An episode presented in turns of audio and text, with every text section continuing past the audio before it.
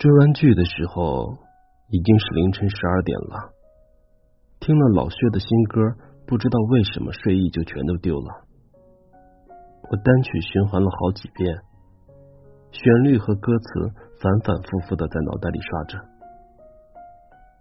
我想起下午的时候，有一位朋友给我留言，跟我说，其实也没什么事儿，就是觉得心里很堵。我觉得莫名其妙。于是就去翻了他的朋友圈，果然发现他是在自说自话。我不知道该评论一些什么能够起到作用，就给他奉献了几个不符合情景的表情。结果我得到了他的秒回，他说我把他的联系方式都删了。大抵是我平日里八卦的多了。所以这种伤心的事儿，我这个外人才有资格听吧。但也恰恰是因为平日里听的太多了，就会越发的懂得这个人心里的伤悲吧。朋友很喜欢那个女孩子，往远了说，有多久呢？反正从我知道的那天算起，直到现在有五年多了吧。五年是多么长的一段时光啊！五年的经历和时间，它足够让一个人发生天翻地覆的变化。反正我想着以后总会忘记他的。他突然就这样说了一句，我也盯着他的这句话有些发呆，不知道怎么的，突然就记起当初我无聊的时候问他喜欢那个女孩子的神情。他说起理由的时候，有些淡淡的出神，描绘出了一副。他对女孩动心时的绝美画面，声音诚恳，让人相信，其实每一个男人都有一段与滚床单无关的爱情。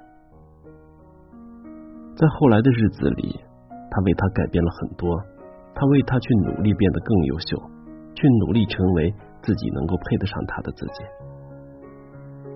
爱一个人卑微到尘埃里，这话用来形容女子的范围倒是有些窄了。每一个痴情的人，大概都是一个样子吧。我还记得有一次，在我出差的一个晚上，因为要做很多安排，所以熬夜到了凌晨三点。我还记得那个时候，他突然来找我，说是已经拜托了很多人，还要再拜托我一次，帮忙为他的那个女孩准备生日惊喜。我还记得那一天，他说我一定要娶她。这句话和他这些年坚持的样子，如今还在我的脑海里记忆犹新。只是如今啊，到底是天不遂人愿，很多事情都已经出现了，与当初想的截然相悖，而又让人无奈的不了了之的结局。实际上已经不是第一次删了，但这一次，我是真的打算把它删了，从心里面删掉。朋友后来对我说起这句话的时候，他的语气也是肯定的，更像是说给自己听。我突然就想起了张爱玲与胡兰成之间的信。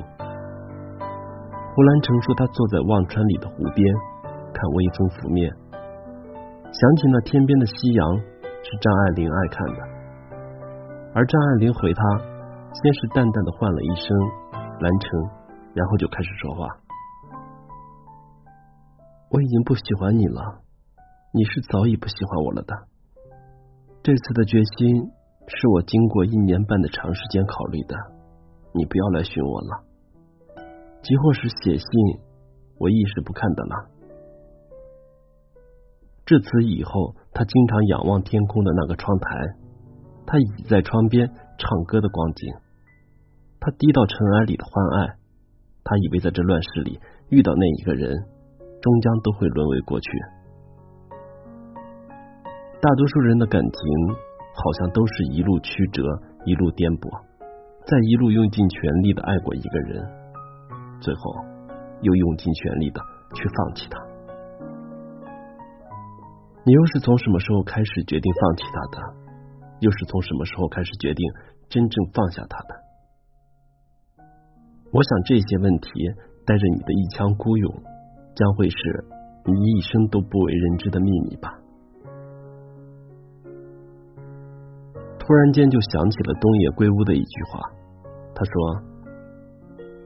人与人之间的情断意绝，并不需要什么具体的理由，就算表面上有，也有可能只是心已经离开的结果，事后才会编造出来的借口罢了。倘若你的心没有离开，当将会导致关系破裂的事态发生时，理应会有人努力的去挽救。假如那是一份把你伤透了。”让你心累了，而他都不愿意挽留的感情，离开将会是正确的决定吧。人一旦碰触了感情，就会变得脆弱不堪。这些话一点都不假，但万事都有曲终人散、人走茶凉的时候，所以对于将要离开的，没有什么好难过的，也没有什么难以忘怀。熙熙攘攘。人来人往，这城市风很大，吹走坦荡，吹走浮夸。大部分人都很想正儿八经的谈一场恋爱，想变得更好。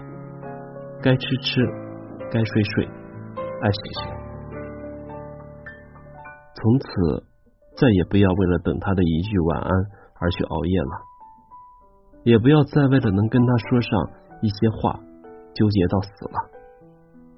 不要在他身边等他发现了，而是拼上全力，只为自己的前程似锦。余生如果都用来爱那一个不怎么爱你的人，那拿什么去爱这个世界，爱你的生活和你自己呢？这一次我一身孤勇，就不用你来挽留了。我敬往事一杯酒，烈酒烧喉。但再爱，将不再回头。守着你很久了，那么这一次，我将要好好的守着我自己。亲爱的，我不再喜欢你了，我走了。